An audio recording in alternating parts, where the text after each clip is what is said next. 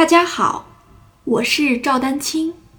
二零二三年二胡公益课已开启，获取公益课视频，请添加我的微信号 y i n y u e d a n q i n g，即音乐丹青的全拼小写字母。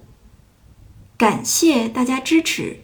小指僵硬这件事情，我跟大家说过啊。其实，在我们应该是今年的这个公益课就讲过，小指按音的时候，本身它就是这个状态。那这个状态在我们日常生活当中，它就是紧张的，明白了吧？但是好在小指用的不多，除了那种专门的练什么三四指的练习之外，其他的在一些呃，最终你在演奏一些曲子的时候，我们设计指法的原则也是能不用小指就不用三四指，是不是？就尽量避开你的这个薄弱的环节，但是你练的时候，对吧？